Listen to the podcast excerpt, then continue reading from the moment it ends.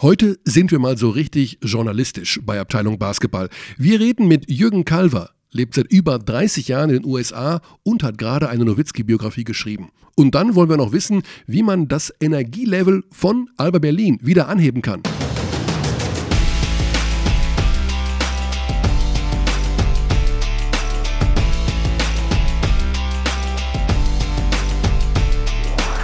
Sag mal, Alex, Ja, bitte. was bist du eigentlich vom Beruf?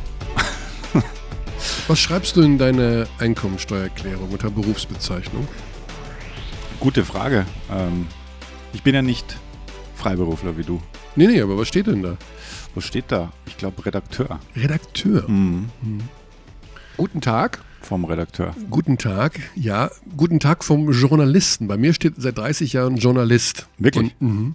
Weil ich habe am Anfang gedacht, was, was, was bin ich denn eigentlich? Ich habe damals beim Radio gearbeitet und ich bin seit 30 Jahren fast durchgehend freiberuflich. Ähm, und ich muss mir irgendeinen Beruf ausdenken.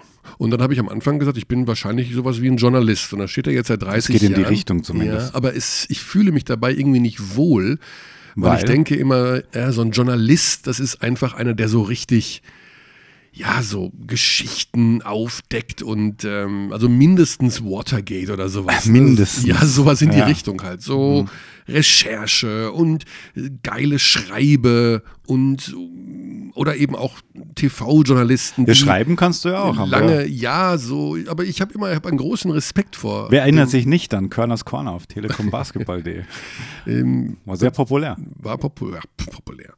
Ähm, also das meine ich eben, dass ich so ein bisschen, ich weiß nicht, ob ich mir vielleicht eine andere Berufsbezeichnung geben sollte, weil ich bin eigentlich ja kein Journalist, aber man kann auch nicht, glaube ich, Kommentator reinschreiben oder Das ist bei dir auch zu kurz gegriffen. Du machst ja noch viel andere Sachen.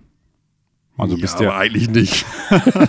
bist Multimedia-Kommentator. Nein, Oder, oder was schwebt dir vor? Was, was, was ich weiß es auch nicht. Also ich finde Kommentator finde ich auch immer, das ist für mich einer, der bei den Tagesthemen den Kommentar spricht zur Lage in Syrien oder sowas. Naja Also gut, es gibt ja schon Nuancen und Unterscheidungen. Also ein Kommentator kann auch Spiele kommentieren natürlich in dem Fall. Ein Kommentator in einem politischen Ressort Mhm. kommentiert natürlich Dinge anders. Worauf ich hinaus will, ist, Ja, dass wir das- heute ja. einen echten Journalisten mal haben Ah, wow. Mhm. als Gesprächspartner nachher. Das heißt, das ist so richtig einer, wo man sagt, ja, der, der schreibt für die FAZ und Deutschlandfunk und schreibt Bücher. Qualitätsmedien. Ja, nicht so, so- wie wir. Nicht, ja, nicht und den Boulevard zu Hause. Also ich werde ihn auch siezen zum Beispiel. Ja, zum ersten Mal. Ich glaube, heute ist Ja, Siez-Premiere. ihr kennt euch nicht persönlich, gell? nee. Sollen, Also- wir, sollen wir üben und uns jetzt mal siezen, Herr Körner? Ihr habt Vorname Sie, finde ich ganz Vorname gut. Sie, Michael. Oder darf ich sagen, Körny, was haben Sie heute gemacht? Ja, jedenfalls, äh, darauf freue ich mich. Freust du dich bestimmt auch. Also das ist mal absolut. eine andere, ein anderer Ansatz. ein anderer Ansatz. anderer Blick auch. Ja, also das ist jetzt dann nicht boulevardesk, sondern das ist jetzt richtig so, ja, da geht so ein bisschen ins Eingemachte vielleicht. Oder, ja, einfach mal so über, Ich bin mal gespannt. ja, ich weiß es auch nicht. Ich habe auch keine Fragen vorbereitet. Ne? Nee, Aha, okay. weil, also, ich glaube, das funktioniert nicht. Dann, dann wird man so, ja, und Herr Calver, was ich Sie noch mal immer fragen wollte, wie ist es denn so in den so USA? Korrespondent. Das klingt auch. Wenn du Korrespondent ist ein, ich äh, kenne einen, ich glaube, jetzt ist er nicht mehr der Korrespondent, aber der war lange Jahre ARD-Korrespondent in äh, Istanbul und auch im Iran. Das sind schon, und Afghanistan. Ja, das ist natürlich- Das sind spannende Sachen. Absolut. Also, das ist schon nicht schlecht. Da kriegst du natürlich sehr, sehr viel mit vom Leben außerhalb einer Basketballhalle. aber ähm, Du bist Fechter-Korrespondent. Fechter-Korrespondent. Wir Das gehen heute schön in der Einkommensteuererklärung. Ja. Wir gehen übrigens ein sehr hohes Risiko ein heute. Es ist ja Dienstag, der 30. April. Die Ja. sogenannte Freinacht steht an. Ich habe immer noch einen riesen Hass auf die Menschen, die vor 13 Jahren meinen Roller eingeseift haben und mit Toilettenpapier umwickelt haben. Okay, erklär mir das bitte. Du weißt, ich bin Ausländer. Es gibt Menschen, die glauben, in der Nacht vom 30. April auf den 1. Mai könnte man tun und lassen, was man will. Und bezeichnen das als Freinacht und machen solche Scherze wie Autos mit Rasierschaum besprühen, ähm, Zahnpasta auf Fahrräder, äh, Griffe schmieren. Interessant. Also Wo, woher eine- kommt der Brauch? Ist das ein Brauch überhaupt? Ja, das ist keine Ahnung. Das ist. Äh, 83, 19 Bayern, aha. Ja, das ist normalerweise ist ja was Schönes, ist ja der Tanz in den Mai. So hieß es mal Ja, in der. Generation Ja. meiner Eltern. Ja. Und man hat dort beschwingt in den Mai hineingetanzt, aber da dieser Planet ja hoffnungslos verloren ist und im Wesentlichen aus von Aggressoren äh, regiert wird und bestimmt wird, glauben manche Menschen. Ach, sie weil müssten, Vorgesnacht ist das auch. ja, sowas genau. Mhm, Also abgesehen davon, äh, dass ich mich wieder verrannt habe, geht es darum, dass wir ein Risiko eingehen, weil heute an diesem 30. Es April und morgen so. BBL-Spiele sind. Ja. Das heißt also, Und Euroleague-Spiel. und Euroleague morgen Abend Und. FIBA Europe Cup. und FIBA Europe Cup, um Himmels Willen. Um Himmels Willen. Sodass wir in fünf, Und NBA-Spiel. in fünf Siebtel der Zeit bis zum wieder nächsten Podcast die Gefahr laufen, inaktuell zu sein. Ja gut, Story of our lives, beziehungsweise of our weeks, weil ähm, Was hast du gesagt? Ich habe dich nicht verstanden. natürlich hast du mich verstanden. Als internationaler Korrespondent muss man sowas verstehen. Ich bin aber Lie lieber Herr Körny, Sie haben mich auf jeden Fall verstanden. Ja, also Fakt ist, wir können nicht über Fechter gegen Kreilsheim reden oder über Bayern gegen Bamberg. Das ist ein ganz gutes Spiel. Das ist heute Abend. Ja. Das ist die Krux dieses Podcastes magical. Wird das vielleicht. Mit Nikos Zieses. mit Nikos Sisis. Oder wir haben auch wirklich interessante Spiele morgen. Göttingen-Ulm. Ja, es passiert wirklich sehr viel äh, in beide Richtungen. Also der Abstiegskampf, ist das der korrekte Terminus? Du als wortgewandter Basketballkorrespondent, Journalist. kommentierender Basketballkorrespondent. der Basketballjournalist, genau. Ähm, Abstiegskampf ist Ja. dir zu. naja, weil es manchmal, es gibt manchmal den Zugang, äh, dass man sagt, es geht dir eigentlich eher nicht darum zu kämpfen, abzusteigen, dass es Ach so. eigentlich genau falsch rum formuliert ist. Ja, Das, eigentlich müsstest du ja sagen, Klassenerhaltkampf. ja, Ligaerhalt. Ligaerhaltkampf. Ja. Habe ich noch Denk mal drüber nach. Habe ich noch nie drüber nachgedacht. Der, der Kampf um die Meisterschaft, der Kampf Genau, gegen das, den da Abstieg. sagt man es ja. Gegen den Abstieg ist eigentlich korrekt, ja. Genau, wir können das Wochenende trotzdem kurz Revue passieren lassen. Du warst in Berlin. Ich war in Würzburg gegen Fechter und in Natürlich, als Berlin gegen, Fechterkorrespondent, Verzeihung, ich vergaß. Berlin gegen den FC Bayern München und von dort die Abteilung Basketball. Also Würzburg-Fechter, also erste Halbzeit. Ich habe noch nie eine Mannschaft so schlecht spielen sehen wie Würzburg in der ersten Halbzeit. Noch nie eine Mannschaft so schlecht spielen Ja. sehen wie Würzburg in der ersten Halbzeit. Ich glaube, das war, also das war gar nichts. In der zweiten Halbzeit war sie dann, waren sie dann wieder besser. Das Aber war ja relativ knapp. Das dann, war ne? doch noch knapp, ja. Aber die waren ja auch mit den Gedanken beim FIBA Europe Cup. Dort spielen sie ja morgen Abend das Finale, was übrigens. Ich, Oh, Champions League Final Four haben wir auch vergessen. Das ist auch ja, noch, genau. Auch noch diese auch. Woche, Die gell? Bamberger, genau. Das ist, aber das ist am Wochenende dann. Das ist am Wochenende, genau. Freitag, Aber, Samstag, ja. Sonntag. Ja. Genau, also da waren die Würzburger ein bisschen mit Gedanken sicherlich beim zweiten Finalspiel, da kann man ja erzählen, was man will. Und am Sonntag Berlin gegen Bayern, wir werden ja mit unserem zweiten Gesprächspartner äh, über diese Partie noch ein wenig reden. Ähm, ja, das war. Was waren deine Eindrücke? Was hast ja, du mitgebracht? Das war eine rumpelige Angelegenheit. Also, es war am Anfang sehr, sehr hohes Tempo bei Berlin, aber nach fünf Minuten war das Pulver verschossen. Dann haben sie versucht, so ein bisschen sich über den Kampf da drin zu halten in diesem Spiel und die Bayern haben einfach nur gewartet, bis Berlin platt war und dann war Ende der Vorstellung. Es war definitiv ein Faktor, Kraft war definitiv ein Ja, Faktor. 100 Prozent. Und Letzte Viertel. ja, ja. Beeindruckend seitens Bayern ist natürlich schon auch, dass man das Gefühl hat, okay, sie haben noch diesen Extragang. Sie schauen sich das jetzt mal an. Sie Ja. hatten auch null Druck, also sie wirkten einfach sehr befreit auch irgendwie.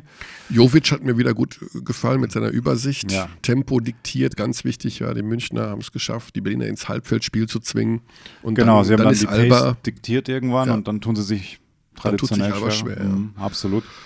Ja, und Spieler wie Sigma und so, die laufen auf Rille 17. Ne? Ja. Das ist Fakt. Gut begonnen. Ja, der Sigma. macht fünf Punkte in zwei Minuten und dann ging, ging es dahin. Also schwer. Also die Bayern sowieso in einer Serie zu schlagen, womit wir schon beim Playoff-Thema wären, weiß ich nicht. Also unglaublich schwierig. Mhm.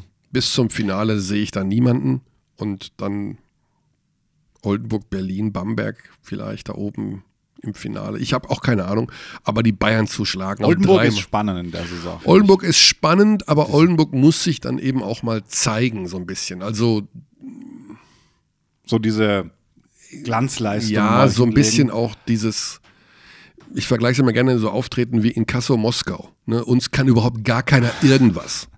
Wir machen eh alles platt. Dieses, diese Selbstverständlichkeit. Und die hat Oldenburg noch nicht. Naja, aber die, die kannst du dir in den Playoffs aneignen, wenn du halt so ein bisschen dich in den Rausch spielst. Mhm. Ähm, Gab es ja auch in dem Jahr, als sie dann im Finale waren gegen Bamberg. Da waren ein paar starke Partien drin, aber auch da hatten sie diese Ausstrahlung nicht so wirklich. Und da war ja auch irgendwie, das war ja auch, wer wird Zweiter hinter Bamberg in dem Ja. Jahr gefühlt. Dann hat es Fechter in die Schlagzeilen geschafft. Fechter war in der Bild-Zeitung. Und da werde ich natürlich sofort ähm, stutzig. Als Boulevard. Ja, also, Beauftragter, was Fechter-Korrespondent. macht denn um Himmels Willen ähm, Fechter in der Bild-Zeitung? Und zwar über ihren Athletiktrainer Frederik Kramp. Die Überschrift war bei Bild Online: Bundesliga-Trainer fastet jetzt. Okay. Und ich so, okay, klicke weiter. Und dann kommt die nächste Überschrift: Athletiktrainer der Basketball-Bundesliga fastet. Okay, da kam also die Einschränkung mit Verlaub. Also es ist keine Degradierung. Also es handelt sich also nur, auch hier, kein Disrespekt, um den Athletiktrainer. Und Frederik Kramp ist der Athletiktrainer von Fechter, der jetzt fastet also. Was auch wiederum nicht ganz stimmt, denn er isst jeden Tag und hat nur dieses Intervallfasten sich angeeignet, was mittlerweile, glaube ich, gefühlt jeder Zweite macht in Deutschland. Das heißt, dass er nur in einem Zeitfenster von acht Stunden isst und 16 Stunden nichts isst, was in unserer mitteleuropäischen Industriegesellschaft schon als Fasten angesehen ist, wenn man Aber 16 was war Stunden denn dann der nichts isst Aufhänger so richtig? dass er sich besser fühlt jetzt. Also ich habe es auch Das- nicht genau das, Das war verstanden. die Geschichte. Also du Ja. als Journalist, ordne mal ein. Bananengeschichte. Bananengeschichte. Ja, weil 10 Millionen Deutsche, glaube ich, mittlerweile Intervallfasten. Aber Frederik Auch ein Kramp, kommen- kommentierender Kollege von ja, dir, uns übrigens. Ernesto hat auch. Schöne Grüße. Äh, Grüße an Ernesto. Äh, das Intervallfasten. Bartträger jetzt. Bartträger, ja, Bartträger. er ist seit neuestem Bartträger. Und er hat seit neuestem jeden Tag ein neues Foto auf Instagram. Ja, das ist mir auch aufgefallen. Dann dürfen wir auch Ja. sagen, wer es ist, weil ich glaube, er freut sich über weitere Follower. Ja, folgt alle. Markus Krawinkel. Ja, Carlos, jetzt ist es raus. Und sofort springen alle Follower in die Höhe. Aber wir wissen wir sogar von einem anderen. er. Ja, ja. Ah. Wir wissen aber auch von einem anderen Social Media äh, Helden. Nicht jeder Follower ist ein Fan von dir. Okay, aber abgesehen davon, Frederik Kramp, Athletiktrainer des Basketball-Bundesligisten Rasterfechter, fastet also, indem er 16 Stunden am Tag nichts isst. Er freut sich sehr darüber, weil es geht ihm gut, er kann besser schlafen und er ist, ähm, ja, am Anfang hat er zu viel gegessen in der Zeit, wo er essen darf und jetzt isst er, wie wir alle, so. Das Wow. ist die Hammergeschichte für die Bildzeitung. Und wenn Frederik abends Milch trinkt, Achtung, Ja. Zwischenüberschrift, Aha. schläft er schlechter. Das habe ich auch gelernt in meinem Kurzurlaub in Südtirol, als der Chef des Steakhauses, in dem ich essen war, gesagt hat, er serviert sein Essen abends, seinen Gästen nach dem Essen abends Kaffee, aber auf gar keinen Fall Cappuccino. Aha. Keine Milch. Weil er. Milch zerstört am Abend den Magen in der Hinsicht, dass es nicht gesund ist, sagen wir es mal so. Okay, interessant. Gut, Also, ja. Gut, dass wir das geklärt haben. genau, aber wir haben sozusagen die Headlines der Woche schon abge... Also wie gesagt, Dienstag, Mittwoch, den 31. Spieltag haben wir nicht auf der Matte. Dafür haben wir über den 30. Spieltag kurz gesprochen. Ähm, Interessant noch, wie ich finde, Wenn man da nach unten sieht, genau, Bremerhaven steht nicht mehr auf einem Abstiegsplatz aktuell. Bremer, äh, Bremerhaven hat sich neu erfunden, Ja. feiert mit den Fans nach dem Spiel. Da, mit waren dem, auch richtig, da war richtig viel los auch. Ja, mit den Fans, mit Megafon wird Ja. da die Humba gemacht oder irgendwie sowas. Fans, die gerne auch im Bild stehen. Ja, genau. Da gibt es ein Bild, äh, einen Fan in der Halle in Bremerhaven, der hat sich vor unsere Kamera 1 gestellt. Diesem Herrn an dieser Stelle schöne Grüße. Ja, absolut. Bitte. Man, man hätte den äh, potenziellen Ausgleich nicht gesehen. ja, das stimmt. Ähm, er, Aber, war, ähm, er war aber daneben, ich habe vergessen von wem, aber Gut, die Göttinger hängen jetzt mittendrin im Schlamassel. Äh, Johann Reueckers, an dieser Stelle schöne Grüße. Äh, ich glaube, er hört uns nicht. Ähm, aber, ach, Philipp Herkenhoff hört uns regelmäßig zu. Seitdem er hier Gast war. Ah, cool. Ja, dann auch schöne Grüße. Du grüßt ja gerne und Mhm. Ich du grüße gerne, empfängst auch gerne Ich habe- Grüße, die man Ja. dir überträgt von Leuten, die du So, lange nicht mehr gesehen jedenfalls Reuerkas mittlerweile sehr, sehr äh, zynisch in seinen Pressekonferenzen. Also von wegen. Ähm, Traditionell, ja, muss man fast schon sagen. er hat jetzt er hat wirklich einen riesen, einen Riesenhals aktuell, weil er mit seinem kleinen Kader momentan wirklich nur noch auf Rille 19 daherkommt. Mhm. Und immer wieder den kleinen Spruch fallen lässt, dass er ja keine Akteure zur Verfügung hat, teilweise auch während des Spiels sich hinsetzt, keine Anweisungen mehr gibt, um die Mannschaft sich selbst zu überlassen. Also Oder auch Michael Stockton. ja, also Stockton auf die Bank setzt und sowas alles. Äh, da würde ich mal sagen, das Band zwischen Johann Reuekas und Frank Meinerzhagen in Göttingen ist zerschnitten. Ich Okay. bin zu 99,43 Prozent davon überzeugt, dass Reuekas Göttingen verlässt. Jetzt aber richtig. Das ist mal ein Take, ja? Ja, und es ist so. Ja, okay. Und das Trainerkarussell ist ja eh. ja. Also Corner wird Bayreuth verlassen. Da sage ich 99,68 Wow. Prozent, weil Corner international spielen will. Bayreuth wird nächstes Jahr nicht international spielen. Jetzt ge- gewinnen sie gegen Alba Berlin. Ach, mit Schmarrn. Also, sie haben gewonnen. Sie haben jetzt gewonnen gegen Alba. Sie hatten ja auch zwei Spiele letzte Woche. Und hat verlieren- 108 Punkte beim MBC. Ja, wollte ich ja bekommen. gerade sagen. Das ist wollte ich ja gerade sagen. Kapitulation. Also zwei, zwei Gesichter irgendwie Ja, diese absolut. Saison. Ähm, es wird einen neuen Trainer in Ulm geben. Es wird, wahrscheinlich, es wird auch sicher fest. einen neuen Trainer in Frankfurt geben, weil ich glaube zu 78,4 Prozent, dass Gordy Herbert Nationaltrainer in Kanada wird. Für dieses eine Jahr. Wir werden. Ist er das nicht schon? Ja, aber der. Also hauptberuflich? ja, aber er muss jetzt, wenn er das machen will, muss er den Posten in ähm, Dingsbumshausen, wie heißt das Kaff, östlich von Offenbach, Frankfurt, äh, aufgeben und muss ähm, tatsächlich nach Kanada gehen. Und Wird er also- dann Germany. verlassen? oh Mann. Genau, damit wäre Gordy weg. Dann hätten wir, ich glaube, auch, dass Pedro Calles, Pedro Calles von den Dächern, dass sein Agent momentan anruft und ähm, erzählt, dass. Pedro Calles verfügbar ist. Okay. Jedenfalls vom Dach runter. Aha, aha, aha. Ähm, also Calles verletzt Fechter. Aito in Berlin bin ich mir nicht sicher. Glaube ich eher nicht. Dass er bleibt oder dass er geht?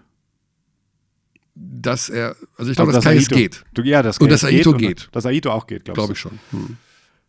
Ich glaube, dass der Ich eher so morgen. Soll ich ihn fragen? Frag ihn mal, er wird dir nicht antworten. Also er wird dir eine Geschichte erzählen von und seinem Instagram-Account.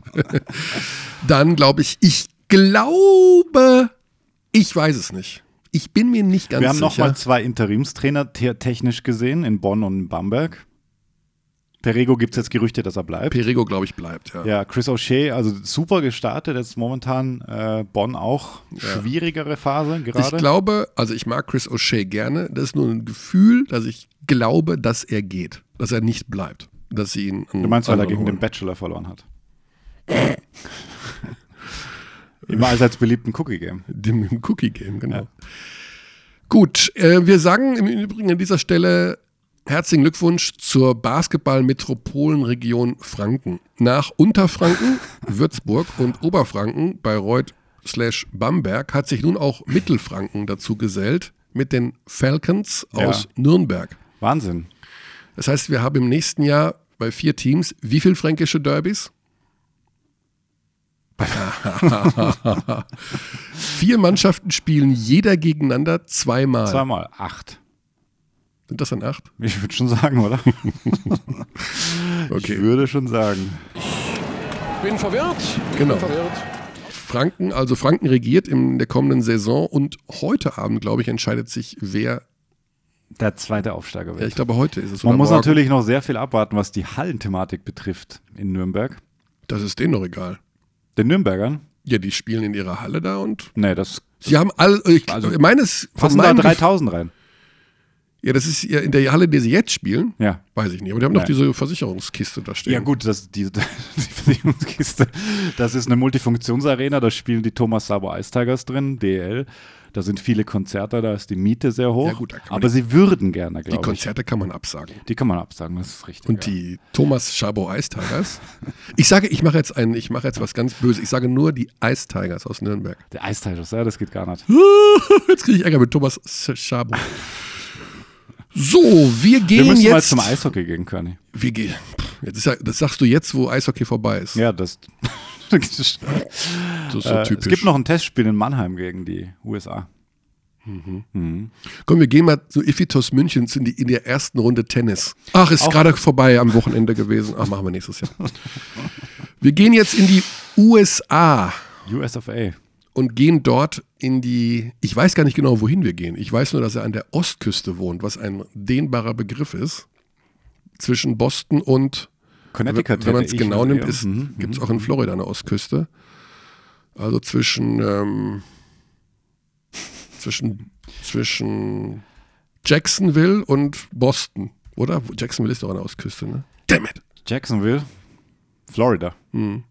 Ich glaube, was, ist die- was ist die südlichste Stadt in Florida an der Ostküste? Miami ist schon auch Ostküste. Ja, genau, Miami, ne? Kommt Ja, noch unterhalb ja. von Miami, kommt nichts mehr. Da geht's schon da, rum da ums Eck. Ja, glaube würde ich jetzt. Genau, also Boah, zwischen so Miami und Boston. schon wieder heute. Und was gibt's noch nördlich von Boston?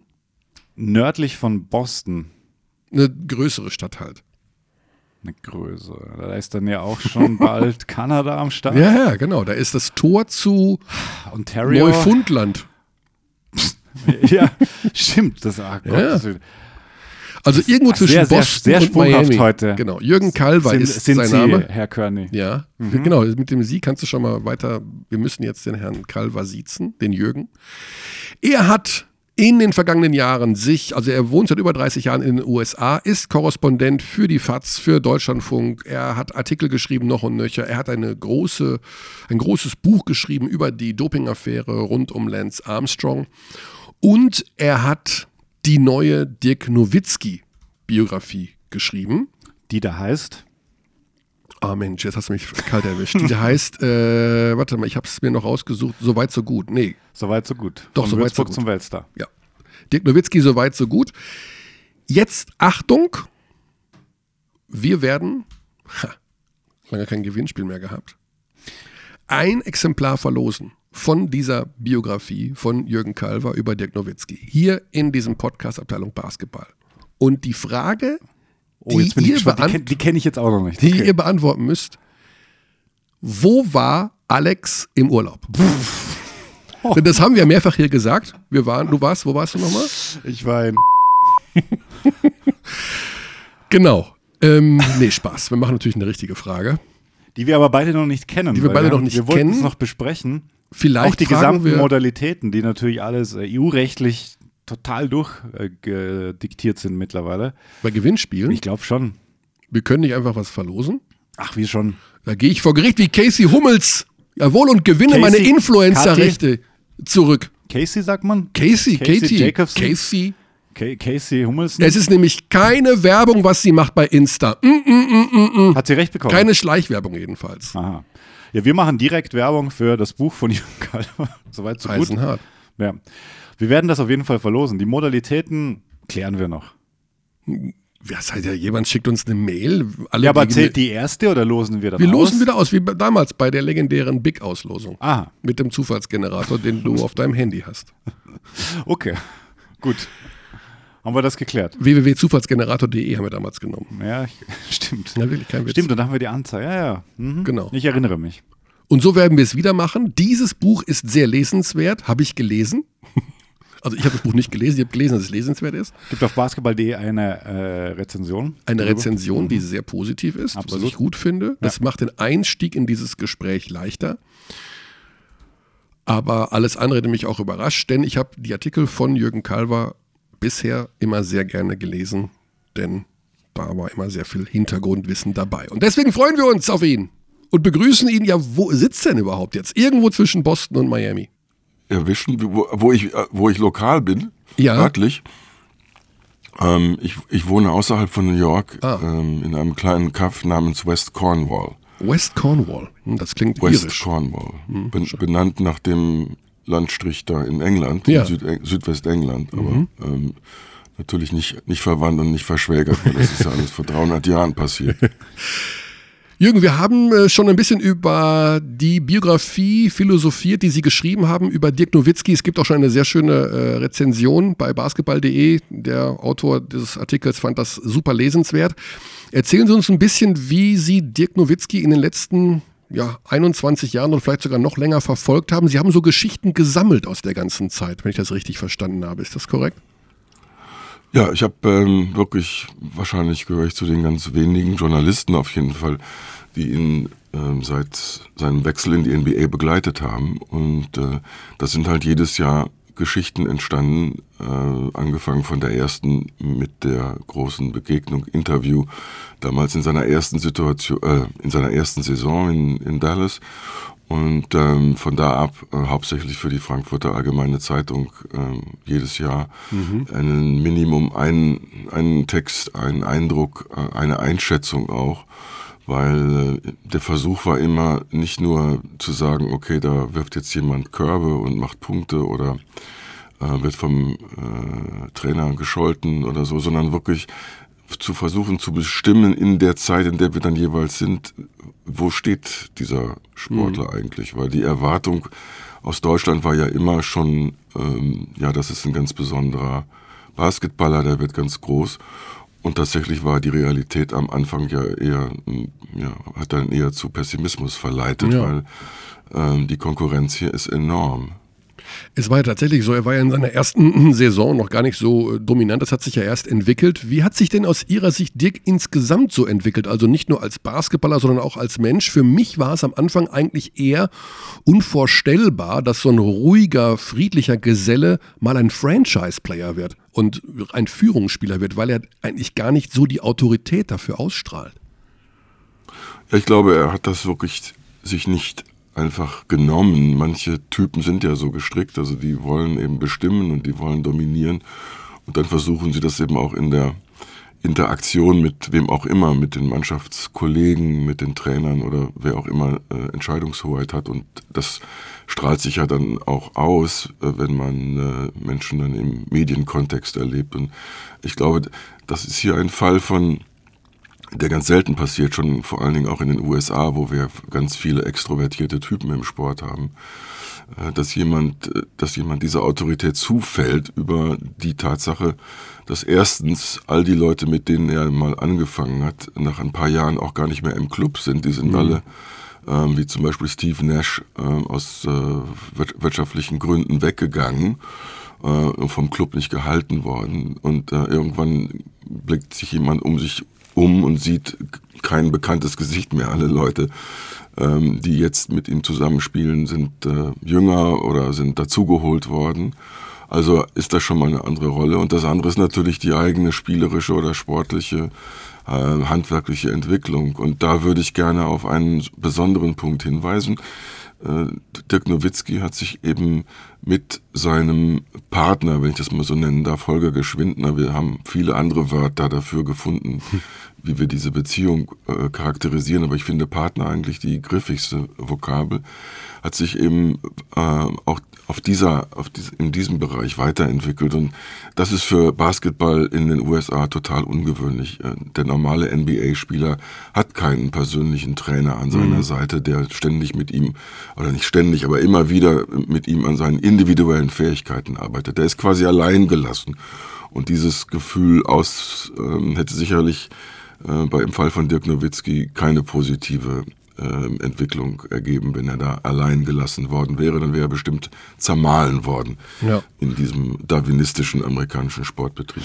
Ist es ein bisschen untypisch, dass jetzt so jemand wie Nowitzki mit seinen doch eher zurückhaltenden Eigenschaften und ähm, ja, eben nicht so laut zu leben, wie es vielleicht der typische Amerikaner tun würde, dann doch bei den Amerikanern so populär und beliebt geworden ist? Also mh, die haben in ihm ja vielleicht doch etwas gesehen, wonach sie sich vielleicht auch so ein bisschen sehnen, dass mal einer nicht so rumpoltert.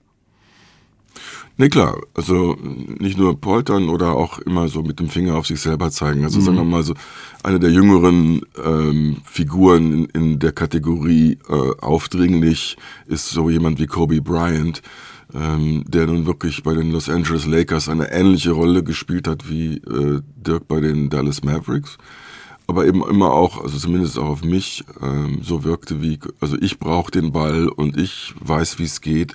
Natürlich war das ein unheimlich intelligenter Spieler, aber er war eben auch ähm, so drauf und äh, das führte ja dann auch zu bestimmten privaten äh, Geschichten, wie zum Beispiel dem Vergewaltigungsvorwurf damals bei Kobe Bryant.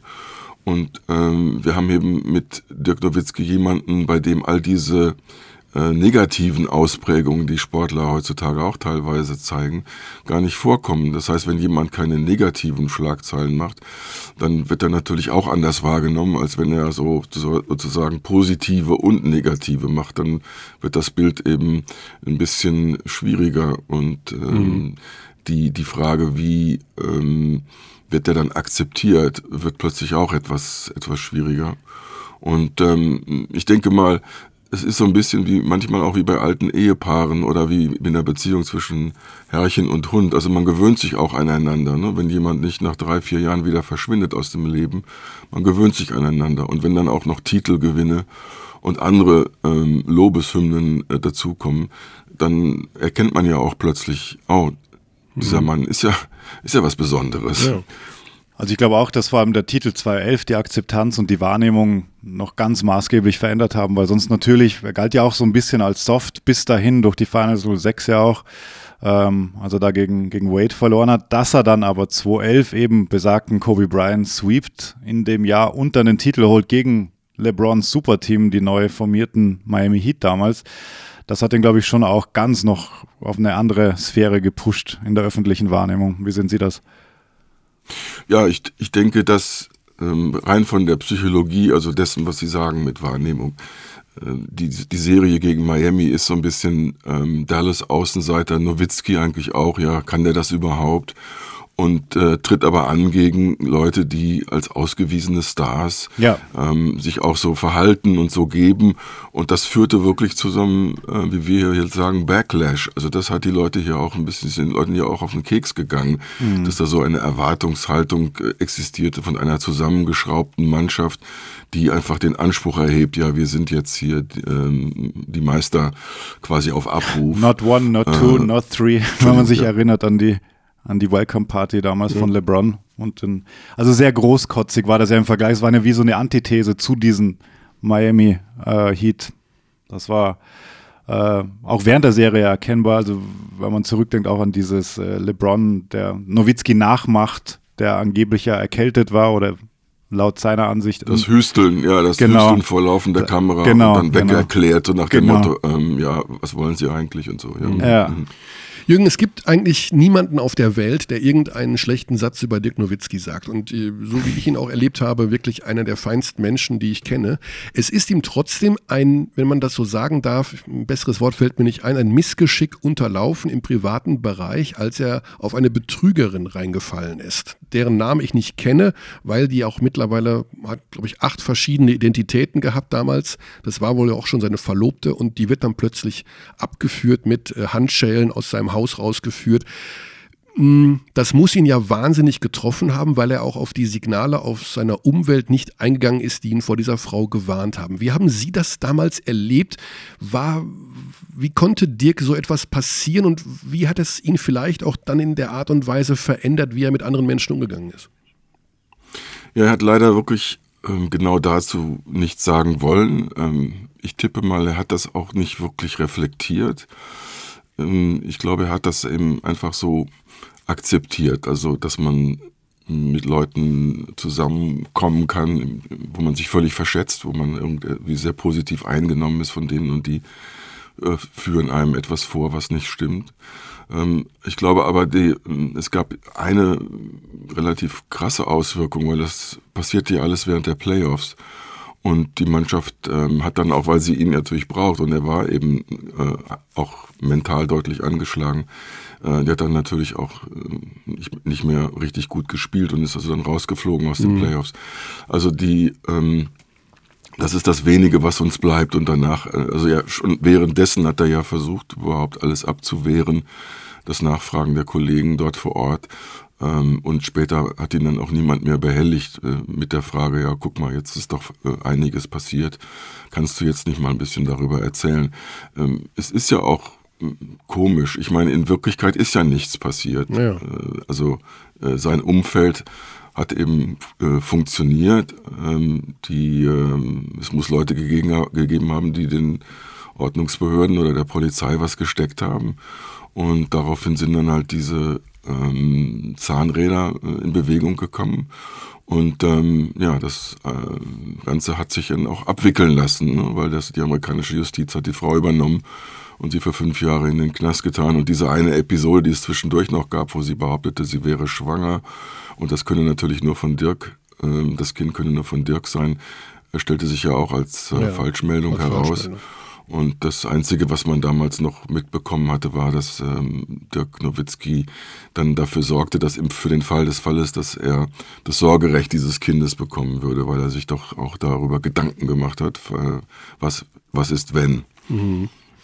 Sie haben auch schon ein Buch geschrieben über Lance Armstrong und ähm, diese Doping-Affäre um den äh, Radprofi massiv aufgearbeitet. Äh, deswegen gehe ich mal davon aus, dass Sie auch Lance Armstrong näher kennengelernt haben. Ähm, das sind sicherlich zwei Typen, die man auf der ersten, auf, den ersten, auf dem ersten Blick nicht so vergleichen kann, weil sie unterschiedliche Herangehensweisen haben. Ich denke mal, kein Mensch würde glauben, dass Dirk Nowitzki äh, sich dopen würde oder illegale Dinge tun würde, um zu gewinnen. Ähm, haben Sie trotzdem irgendwie zwischen diesen beiden Sportpersönlichkeiten Gemeinsamkeiten gefunden in der Art und Weise, wie sie den Sieg wollen und wie sie gewinnen wollen?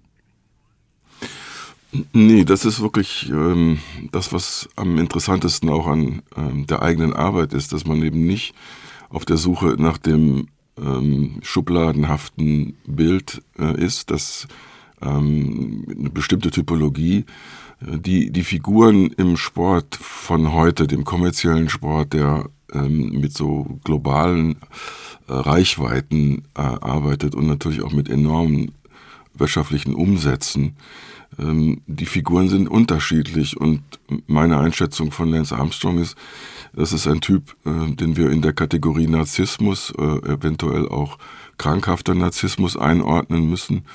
Ähm, wenn man äh, sich heute anguckt, wie sich Donald Trump verhält, Lance Armstrong ist so von der Ausprägung her so die etwas kleinere Ausführung mhm. dieses Phänomens.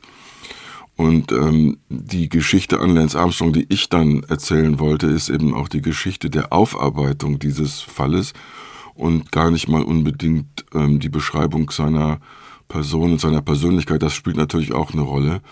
Aber das wurde eben auch von anderen Leuten schon vor mir schon sehr gut gemacht. Ähm, ich wollte einfach, ähm, und da gibt's die eigentlich die Parallele zwischen den beiden Buchprojekten, ich wollte so ein Gesamtbild entwerfen. Also bei Armstrong äh, mit ein paar Jahren Verspätung den ganzen Aufarbeitungsaspekt äh, dieser Doping- und Betrugsgeschichte in ein Buch zusammengießen, sodass man wirklich, äh, wenn man sich dafür interessiert und in der Bibliothek mal nachgucken möchte, dann hat man da eine ganze Menge an Material. Und äh, bei Nowitzki ist es so ähnlich. Also jetzt ist seine Karriere zu Ende.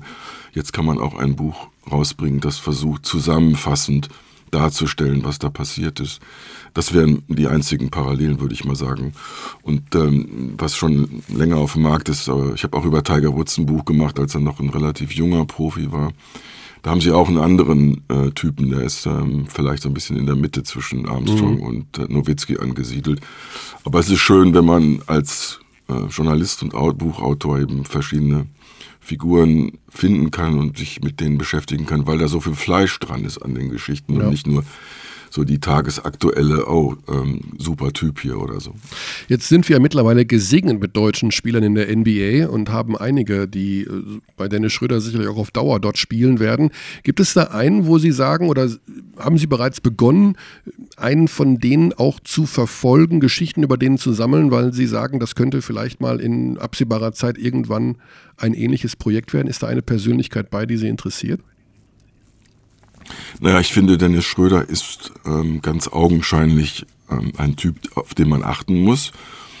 Ähm, allerdings fehlt da aus meiner Sicht noch so ein bisschen der Nachweis der besonderen sportlichen Klasse. Also mhm. ähm, ich will überhaupt nicht ähm, rumnörgeln. Ich finde, was äh, der auf das Parkett bringt, total beeindruckend äh, und äh, die Position als Spielmacher ähm, ist ja noch ein, ein Hauch äh, diffiziler. Also ähm, Holger Geschwinden hat mir das auch mal ein bisschen auseinander äh. Also ein Spielmacher ist ja im Grunde der verlängerte Arm und der Kopf des Trainers auf dem Platz.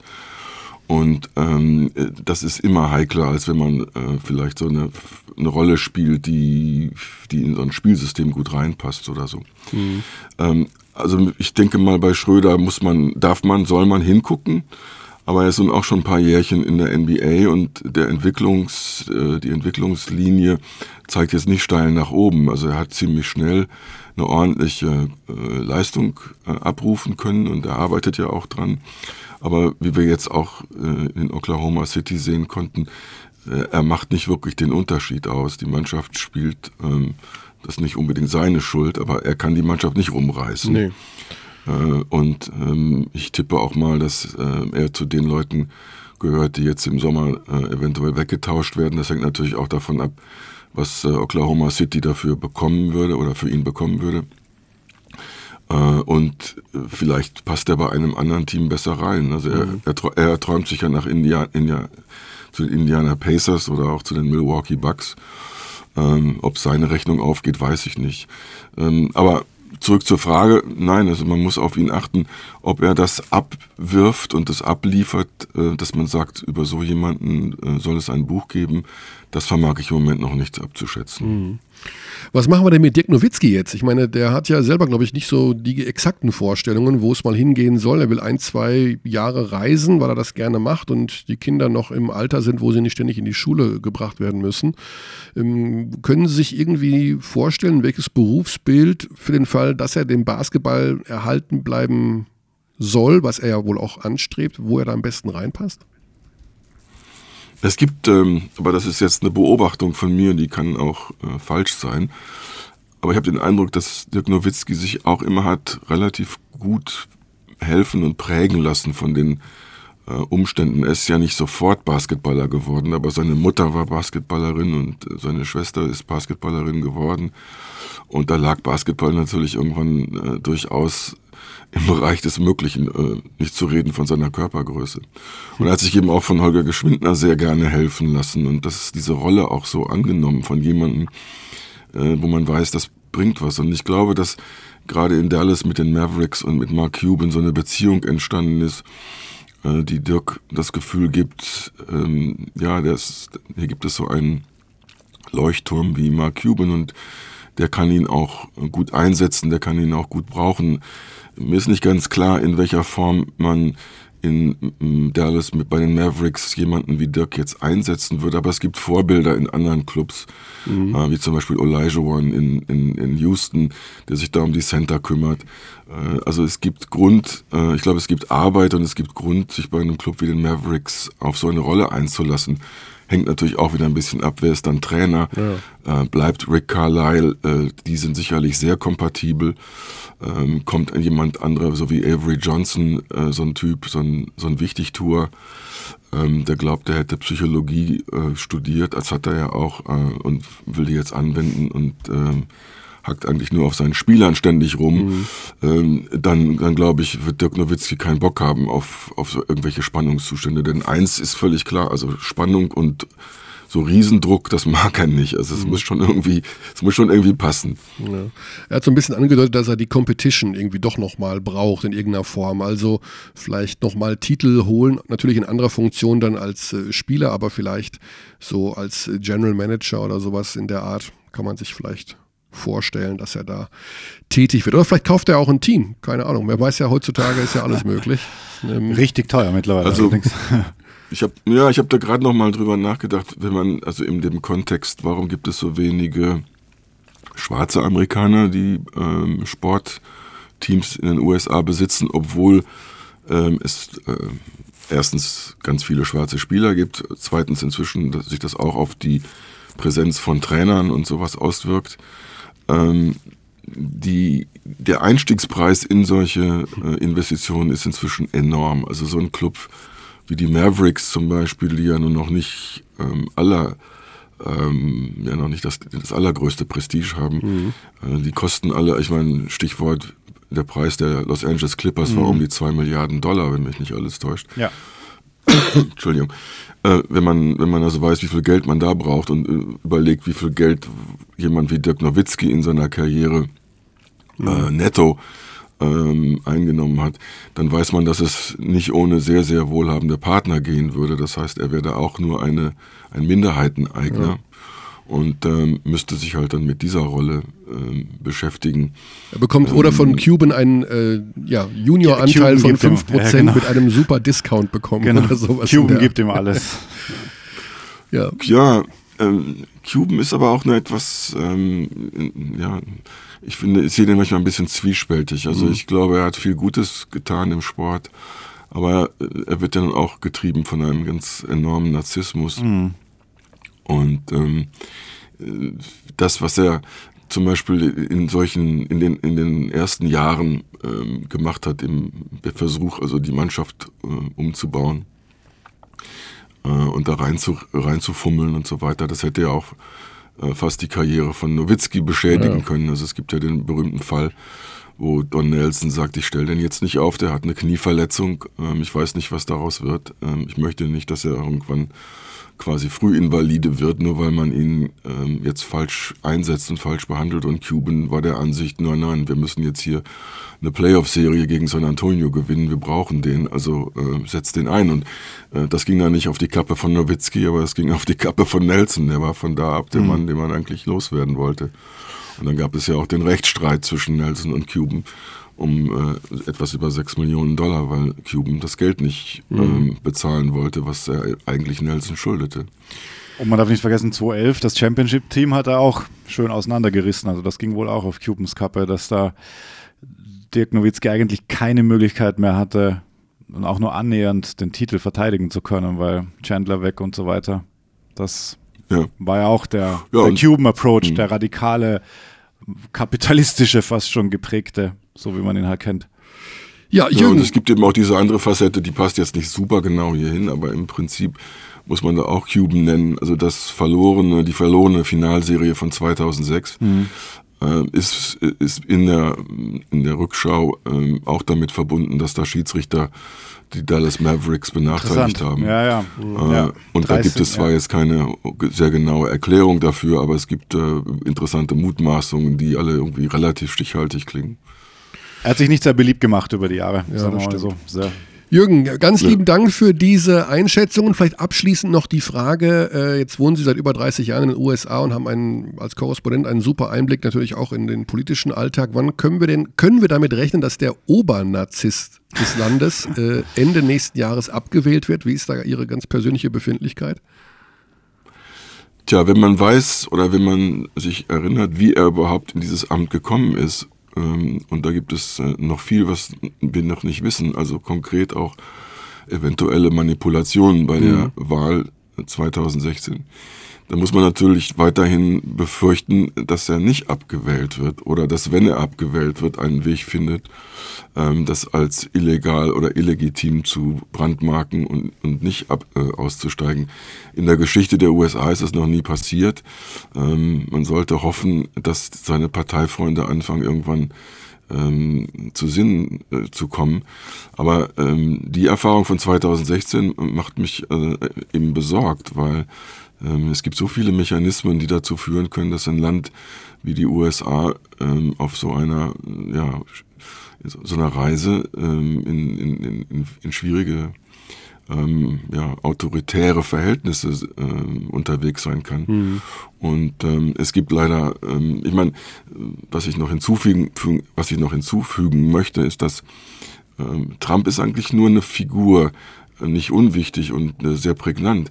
Aber dahinter steht ja wirklich, da stehen wirklich Millionen von Menschen, die das gut finden. Ja, eben.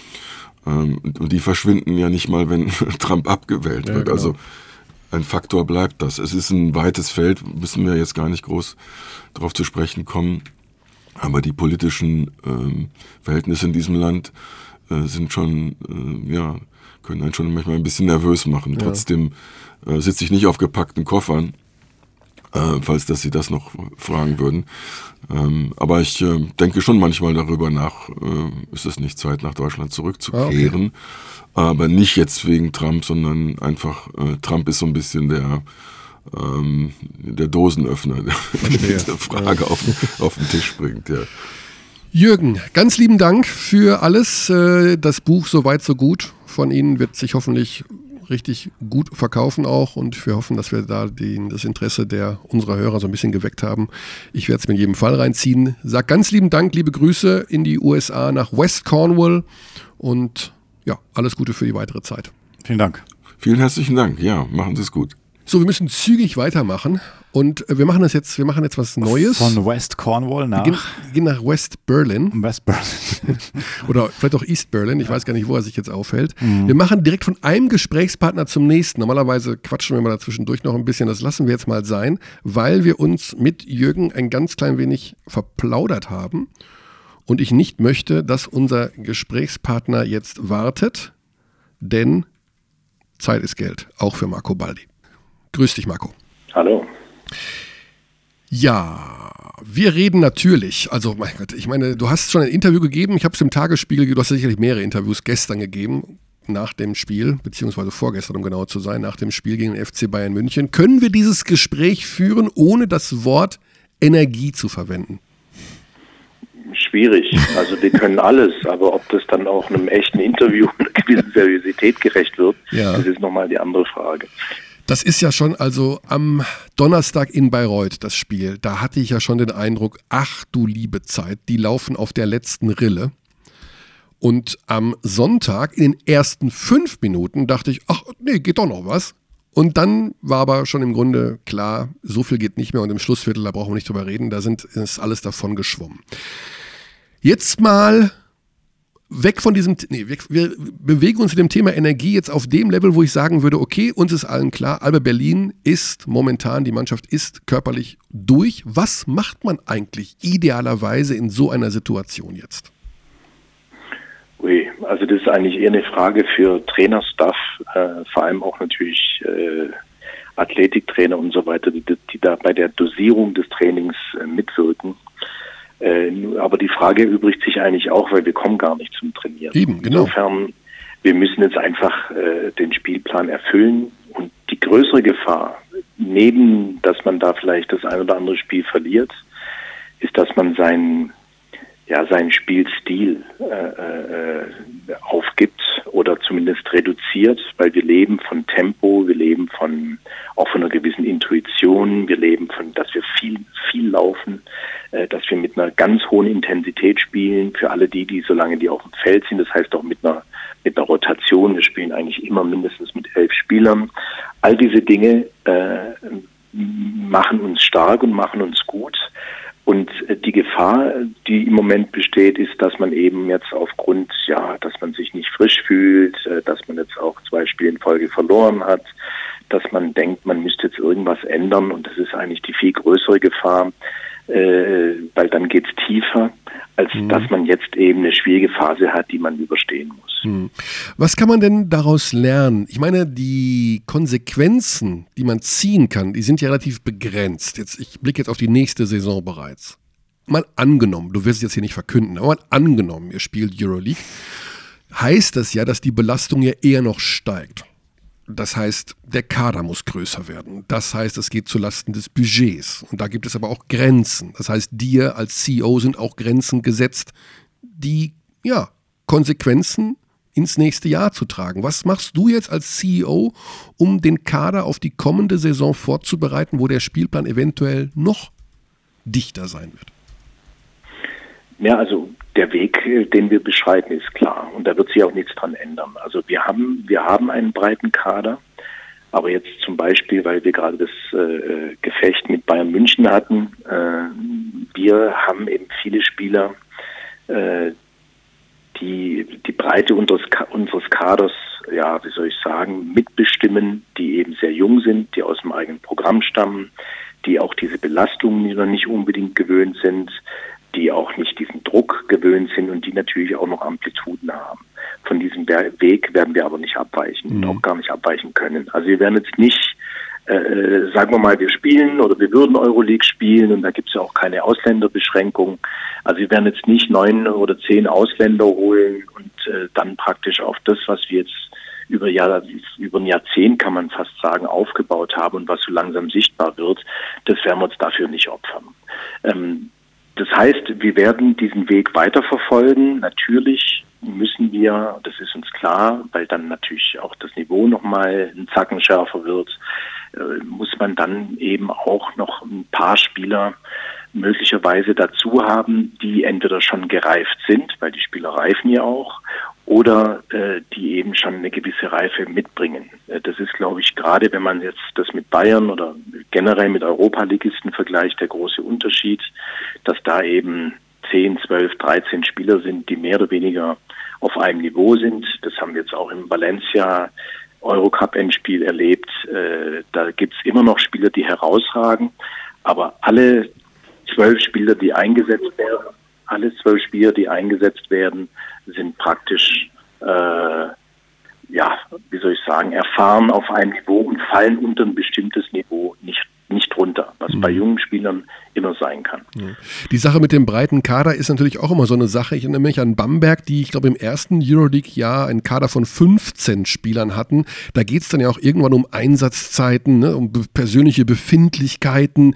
Äh, die Spieler wollen ja immer spielen und manche spielen vielleicht nur BBL, manche nur international. Ähm, wirst du das auch bei dem neuen Kader, werdet ihr das mit berücksichtigen, dass ihr da also Spieler holt in den Kader, die ja nicht so sehr auf eigene Minuten schauen? Ja, absolut. Also das geht jetzt gar nicht so, jeder Spieler soll auf Minuten schauen, jeder Spieler soll alles tun, damit er so viel wie möglich spielt. Also das mhm. ist normal. Aber jeder Spieler muss auch wissen, wenn man Euroleague spielt, dann hat man erstmal äh, 68 Spiele äh, vor der Schnauze und zwar äh, ohne Pokal, ohne irgendwelche Playoffs. Und äh, man muss dann eben auch, und das ist das, was uns auch übrigens jetzt auszeichnet und auch weiter auszeichnen muss, äh, wir werden eine Qualität nur entwickeln können, auch mit einer bestimmten Geschlossenheit und nicht, wenn wir denken, dass der eine den anderen ausstechen muss. Es wird immer Wettbewerb innerhalb eines Teams geben und muss mhm. es auch. Das ist gesund und das ist äh, durchaus auch fördernd. Wenn das aber dann eben in, in Egoismen äh, ausarten oder sich zu Egoismen sich entwickeln könnte, dann wird es kontraproduktiv. Ich glaube, da kann man mit einer Altersstruktur äh, relativ viel machen. Also wenn man eben Spieler hat, die wissen, wo sie stehen, die auch äh, eine gewisse Mentalität haben. Wir wissen, die Spieler, die aus unserem Programm kommen, die sind nicht alle gleich. Im Gegenteil, da gibt es riesige Unterschiede.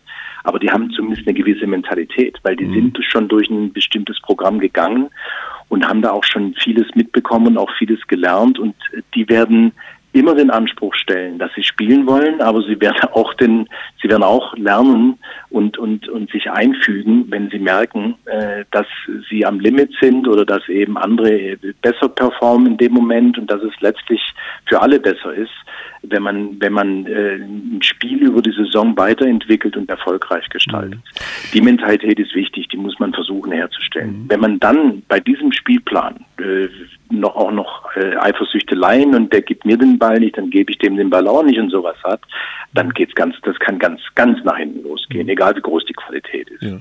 Wie gesund ist denn eigentlich so ein Spielplan von 68 Spielen ohne Pokal, ohne Playoffs mit diesen unendlichen Reisekilometern für einen 73-jährigen Mann? Ich glaube, äh, der, der verkraftet es und das ist jetzt, äh, Aito ist, glaube ich, derjenige und das ist vielleicht so ein Grundproblem, das wir haben, dass äh, die Sportarten sehr stark mittlerweile von ja, so Leuten wie mir äh, bestimmt werden. Äh, und jetzt bei mir ist noch der Vorteil, dass ich selbst Bundesliga gespielt habe und selbst einen gewissen sportlichen Background habe. Aber die Trainer müssen gehört werden. Also und es ist äh, die, die Stimme der Trainer ist wichtig und da muss man hinhören. Und das, was wir jetzt hier gerade haben, äh, da denke ich jetzt gar nicht nur an Aita, da denke ich vor allem erstmal auch an die Mannschaft, dass man 68 Spiele spielt, dass man pro Saison äh, zwei Unterbrechungen hat, dass Nationalspieler fast das ganze Jahr durchspielen. Die kommen ja auf 80, 90 Spiele. Ja gut, ähm, die spielen ja, wenn ihr Euroleague spielt, nicht mehr Nationalmannschaft. Aktuell, ja. Ja doch, im Sommer. Ja gut, im Sommer. Ja, ja. Im Sommer. ja, aber irgendwann mal muss man ja regenerieren. Mhm. Ne? Und äh, die NBA-Spieler regenerieren auch. Und im Übrigen spielen die auch einen anderen Basketball, das wissen wir auch. Mhm. Und die wissen schon sozusagen, wann sie richtig auf, aufs Gas drücken und wann, wann aber auch nicht. Und so wird in Europa nicht gespielt. Und Gott sei Dank wird so nicht gespielt. Und für mich, muss ich ganz klar sagen, sind es zu viele Spiele in Europa. Ich fange jetzt nicht an, wer wo wie nee, schuld ist und so. Das bringt, führt uns jetzt zu gar nichts.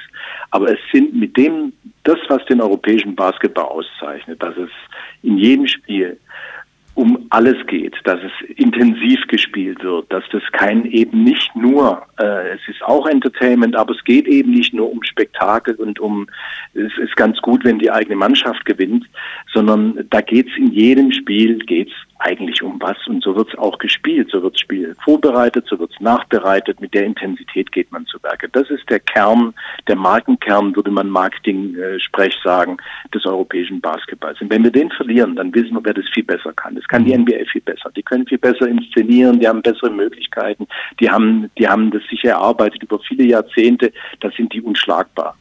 Aber ich glaube, das, was den europäischen Basketball auszeichnet, habe ich gerade beschrieben und das muss man beibehalten können. Und das kann man bei dieser Spielplandichte nicht beibehalten.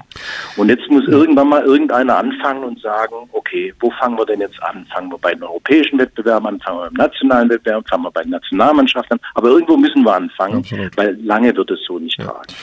Marco, jetzt reden wir äh, elf Minuten miteinander. Das heißt, es hat sich schon wieder ein Single auf Parship verliebt und du hast noch nicht widersprochen, was diese 68 Spiele angeht. Das heißt, gibt es noch irgendein Szenario, was eintreten kann, wo ihr nicht Euroleague spielt? Ja, selbstverständlich. Also die, die, die Lage ist klar. Äh, und äh, du hast mich da jetzt reingedrückt, das hast schon clever gemacht. Also ich kenne die Schlagzeile, Baldi bestätigt Euroleague-Teilnahme. Mhm. Und das hast du wirklich gut gemacht.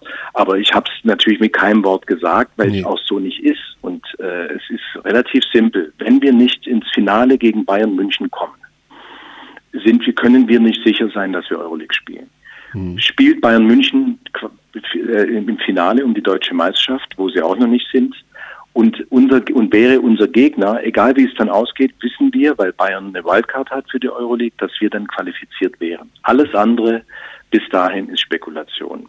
Und da gibt's auch nicht hinter der Hand oder irgendwie mhm. zugerufen oder zugezwinkert. Ich weiß, in Berliner Medien wurde das ja auch, da wurde auch der Jordi Bertomeo heftig bearbeitet. Genau. Äh, und er wollte auch, er wollte auch sich da gut aus der Affäre ziehen. Ich glaube, das hat er auch und er wollte auch sehr, er wollte auch äh, ja, freundlich sein, sich als guter, als guter Gast zeigen. Ähm, und das hat er auch gemacht aber äh, es ist, die Regularien sind eindeutig. Und mhm. deshalb, wie gesagt, wir sind noch himmelweit entfernt äh, vom Finale und äh, die Bayern äh, nicht himmelweit, aber weit. Und erst wenn, wenn das geschehen sein sollte, wenn wir da sind, können wir sicher sein, dass wir Euroleague spielen. Mhm. Aber äh, ich glaube, das steht aber schon fest. Die Euroleague wird ja um zwei Teams erweitert und es wird keine Gruppen geben. Es soll also tatsächlich 18 Mannschaften und Hin- und Rückspiel geben. Das ist so richtig, ne? Also man kann sagen, dass die, das Einzige, was überhaupt nicht verhandelbar ist, aber überhaupt nicht, ist diese Round Robin heißt es, also dieser Ligencharakter, hm. Hin- und Rückspiel in der Euroleague. Ähm, ich denke, über alles andere werden die sich Gedanken machen. Die Euroleague ist sehr gewissenhaft und überprüft sehr gewissenhaft ihre Entwicklungsschritte. Äh, die sind auch in allen Ligen, äh, äh, sind die drin, in den nationalen Ligen. Die sind, haben sehr viel Personal, das auch fachlich wirklich gut beurteilen kann. Also die wissen, wo jeder Club steht, wirtschaftlich, sportlich, infrastrukturell, eigentlich in Europa. Ähm, und äh, trotzdem dieser Kern, dieser Ligencharakter, der das ist sozusagen das Kernstück der Euroleague und es wird unter gar keinen Umständen äh, wird da irgendwas dran geändert. Wir dürfen nicht ganz vergessen, äh, Basketball war eigentlich immer schon in den letzten Jahrzehnten, kann man sagen, so ein bisschen der Taktgeber, was Neuentwicklungen anbelangt, vor allem strukturelle Neuentwicklungen. Und ich bin mir ziemlich sicher, man hört ja die ganzen Diskussionen, die da auch im Fußball laufen. Ähm, das wird nicht mehr lange dauern, dann wird es im Fußball auch so sein. Ah. Komisch alles. Also die Entwicklung verstehe ich ja sowieso nicht, aber gut, das viele Dinge verstehe ich nicht mehr. So, zack, jetzt habe ich gerade mein Glas umgeschmissen, auch nicht schlimm. Macht nix, ich hab's. So, dann, Marco, was sagst du denn zum Playoff-Gegner? Gegen Ratio Farm Ulm wird's gehen? ja gut, jetzt mal im Ernst, also. Nein, was mich echt freut, also ich, ich, mag ja dieses, ne? In Deutschland legt man sich ja so ungern fest und, und mal könnte und immer ambivalent und einerseits, andererseits so. Mhm. Und hier kommt eine klare Aussage nach der nächsten. Das ist, das ist Ja gut, also vom Platz 3 kommt ihr nicht mehr weg. Das ist ja jetzt Fakt. Also, pff, Nee, wir können von Platz 3 noch ganz einfach wegkommen. Also Wohin denn? Wir haben noch, na, wir können auf Platz 4 rutschen. ja, gut. Fechter aber- ist ein Sieg weg von uns. Einen einzigen Sieg. Wenn ich das richtig sehe, werden die kein Spiel mehr verlieren, äh, wenn ich den Plan richtig im Kopf habe. Und äh, so wie wir im Moment, äh, äh, wie soll ich sagen, äh, belastet sind, will ich jetzt auf keinen Fall irgendwas schwarz malen, aber wir werden uns äh, schon bemühen, sehr bemühen müssen, wenn wir diesen dritten Platz halten wollen. Also erstmal habt ihr zwei Spiele Vorsprung vor Fechter, weil ihr den direkten Vergleich habt. So. Ja, ich wollte gucken, also hast du hast deine Hausaufgaben schon gemacht. Genau. Und Ulm ist äh, stuck auf sechs. Gut, aber davon gibt es noch keine offizielle Aussage äh, zum Spiel Berlin gegen Ulm. Aber für mich ist das, also ich bin schon mit den Playoffs. Ich bin schon bei Bayern gegen, obwohl das wird schwer, Platz 8. Da, Pla- Platz 8 wird wirklich schwer. Ja. da wage ich wirklich Ja, keine komm jetzt, also jetzt habe ich dich gerade so gelobt, ob, Ja. ob deiner Festlegungskraft Ja. und nicht diesem Umgeeire. Und Bayern jetzt, gegen äh, Braunschweig. Also schwächelst du. Bayern Braunschweig, okay. sagst du. Braunschweig hat das einfache Restprogramm als Würzburg und ähm, deswegen sage ich Braunschweig. Äh, Ludwigsburg nicht zu unterschätzen auch. Ja, Auch, auch 30, 30 ja, aktuell. auch 30, 30. Mhm. Ich muss mich ja festlegen, sonst kriege ich Schimpfe. Ja.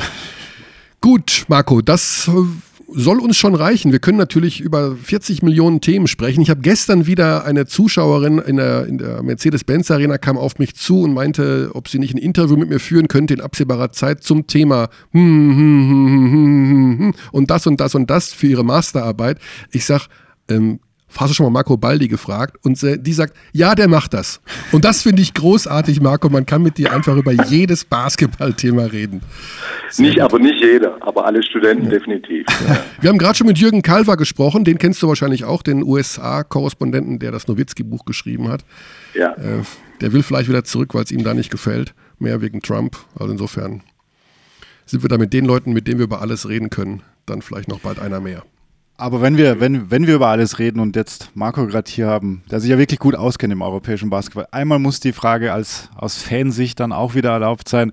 Wir haben es kurz gestreift, Fieber, Euroleague, wir haben vier Wettbewerbe. Immer wieder fragen mich Leute, warum spielen denn die Würzburger noch und äh, was ist da los? Wie erklärst du den Wettbewerb? Wird sich da irgendwas ändern zur neuen Saison? Nein. Offene Frage. Nein, klare Antwort. ja. Ja. Ah, das Ist ist, Wird das ist, nicht, da wird sich nichts ändern. Also, ist- zur neuen Saison auf keinen Fall. Mhm. Äh, und äh, alle sind sich der, ja, wie soll ich sagen, der wirklich verfahrenen und bescheuerten Situation bewusst. Absurdität Aber könnte man bewegt sich. Ja. Und äh, man kann es ja, wir leiden ja auch immer ein bisschen, also es ist wirklich eine Scheißsituation. Auf der anderen Ja. Seite, jetzt haben wir ein deutsches Team im, im, in einem Endspiel und wir haben ein anderes deutsches Team im Final Four. Das sind zwar Fieberwettbewerbe, was die ja per se deshalb nicht, nicht, wie soll ich sagen, denunziert, aber letztlich äh, wissen wir auch, wer da mitspielt, mitgespielt hat. Und trotzdem äh, für Würzburg wird es vielleicht auf ihrem Weg äh, mit Hallenneubau, mit äh, wir greifen an, wir gehen nach vorne, äh, let's go, as Oliver, äh, wird es vielleicht auch helfen, wenn sie sich dann als Europapokalsieger äh, rühmen dürfen. Und insofern, lass es uns positiv sehen. Absolut, absolut. Ich tue mir immer nur schwer, wenn mich Leute fragen, wer spielt denn europäisch in dieser Liga? Ja, ich, äh, Das, diese Antwort hätte ich gern, wenn wir schon bei klaren Antworten sind. Nicht zu beantworten, ja. dann ähm, würde ich sagen, reden wir das nächste Mal, wenn die Euroleague-Teilnahme feststeht und äh, dann können wir da vielleicht ein bisschen mehr noch rumspinnen. Äh, danke für den Abbinder, ja. Sehr fair. Ja. Alles klar, Marco, wir sagen vielen Okay. Dank für deine Zeit, Grüße nach Berlin Gerne. und alles Gute im Ja. Spiel gegen Jena. Wird nicht Vielen einfach. Dank. Ja. ich sage jetzt nichts mehr. Ja. Gut, Bis bald. ciao. ciao Tschüss. Marco. Tschüss. Ja, mit allen Wassern gewaschen. Absolut. Aber man muss dieses europäische Thema, auch wenn es weh tut, Aber da musst du den Bertomeo hinsetzen und musst dem sagen, pass mal auf, Jordi, das kannst du so nicht machen. ja, plus Fiebervertretung. Ja, einer reicht. Einer reicht? Ja, wenn du beide da sitzen hast, da wirst du nur zermalmt. Aber ich weiß nicht, gibt es einen von der Euroleague, der Deutsch spricht? Gibt es keinen, ne? Die haben alle irgendwie. Weil das ist einfacher dann mal. Dann zu, da würde ich mich wirklich hinklemmen und sagen, da kommt irgendwann mal einer hier hin und dann machen wir da, aber ist auch egal. Das ist ein solches wirkliches blödes Gaga-Thema. Es tut wirklich ein bisschen weh, weil das, was den europäischen Basketball ja auszeichnet, das, was Marco ja auch immer so schön beschreibt mit der Competition, die es halt kaum wo, wo gibt, außer jetzt Ja. in den NBA-Playoffs, die schon schon, schon gut sind auch. Kommen wir zur Frage, die wir stellen müssen an unsere Hörer, wer das Buch gewinnen möchte. Uh. Das Preisausschreiben, hat man es früher genannt. Hast du eine Frage? Ja. Interessant. Ich bin so gespannt. Mal schauen, ob ich sie beantworten kann. Ich habe dann auch eine Nowitzki-Trivia für dich. Welchen. Titel Okay, okay. hat Dirk Nowitzki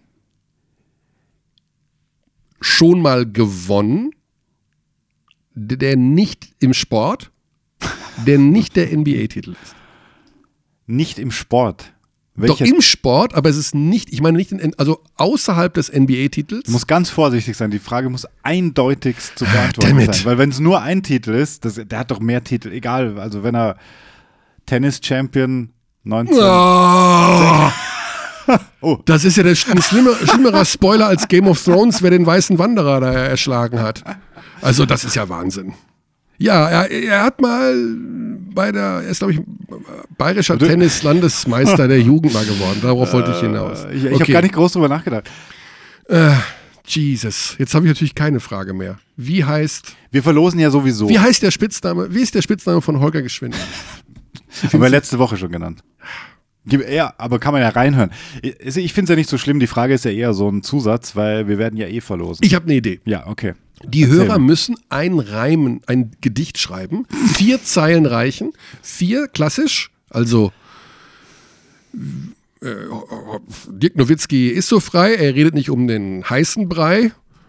Schon wieder die alte Leier und er wirft einen Dreier. Sowas. Also Wow. sowas in der Art. Oder ein Limerick, das geht auch. Das ist natürlich noch die feinere Variante. Also ein Vier- oder Fünfzeiler zum Thema Dirk Nowitzki.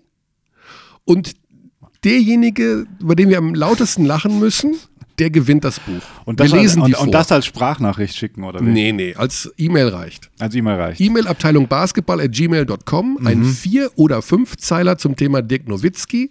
Wir müssen, wir, wir schreiben die alle, äh, wir, sammeln die und lesen die uns vor. Und wenn wir laut lachen, dann der lauteste Lacher bekommt das Buch von Jürgen das auch noch. Das ist total subjektiv dann.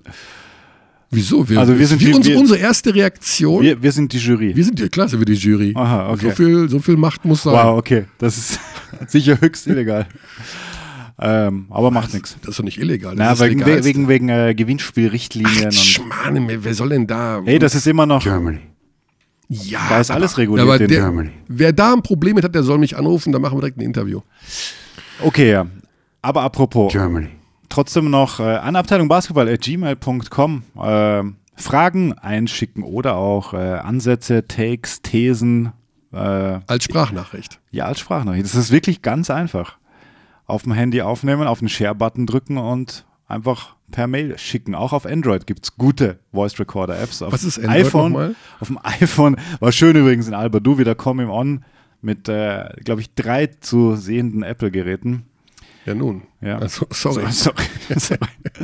nee, das ist ganz einfach. Also dann auf den Share-Button drücken und einfach äh, per Mail verschicken. Und dann, ja, was könnten Themen sein? Europäischer Basketball im Wandel der Alles. Zeit. Wer versteht die Liga? Was ist eure Lieblingsliga europäisch Ja. von den vielen, die es gibt? Basketball, WM. Basketball äh, WM, ja. Veränderungswünsche für den eigenen Lieblingsverein. Wie Ja, auch immer. Wer dann behandeln wir das im Rahmen von Voice of. Germany. Genau. So ist das. Ich soll übrigens noch einen Hinweis geben. Ich weiß nicht, ob ich es letzte Woche gemacht habe. Habe ich gesprochen zum äh, Fanclub Nationalmannschaft, der eine Fanreise nach China, China, China plant. Mhm. Habe ich das gesagt? Nee. Habe ich nicht. Aha. Ähm, da kann man sich nämlich schon informieren und zwar, ich muss schnell die, ah, dbbfans.de. DBB-Fans. .de und da kann man dann eine Reise nach China, China, China äh, Buchen. buchen. Genau. Äh, via den Fanclub Basketball-Nationalmannschaft. Und das ist eine sehr gute Sache und sehr, sehr unterstützenswert, weil jeder Mann vor Ort wird gebraucht. Jede Frau auch. Denk an Gender. Jeder Mann, jede Frau. Und jeder, wie heißt das nochmal? Diverses. Diverses. MWD. Äh, ja. Gut, dann war es es an dieser Stelle. Wir müssen los, denn heute ist Spieltag. Du musst ja noch in den Audiodom. Ich gehe noch in den Machen machen wir Audidom. keine, keine Hörerpost mehr. Nee, also, weiß ich nicht. Nächste Grü Woche. Grüße an alle BBL-Refs. Grüße zurück. Bis nächste Woche. Mach schnell Aloha und dann Ich finde es nicht. Ich finde die Taste nicht. glaube ich nicht. Du, kom du kommentierst noch heute? Ich kommentiere noch heute das Spiel des FC Bayern München gegen Borussia Bamberg. Wer gewinnt? Der FC Bayern München. Okay, warum? Die haben noch nie zu Hause verloren.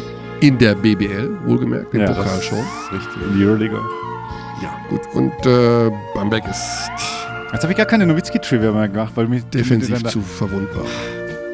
Apropos defensiv verwundbar. Grüße an Dick Nowitzki. Und wer das Buch kaufen will, Jürgen Kalver, wer Ja. ist es nochmal? So Äh, weit, so gut. So weit, so gut. Bis dahin, gute Zeit. We treat people here with complete respect. This is Germany.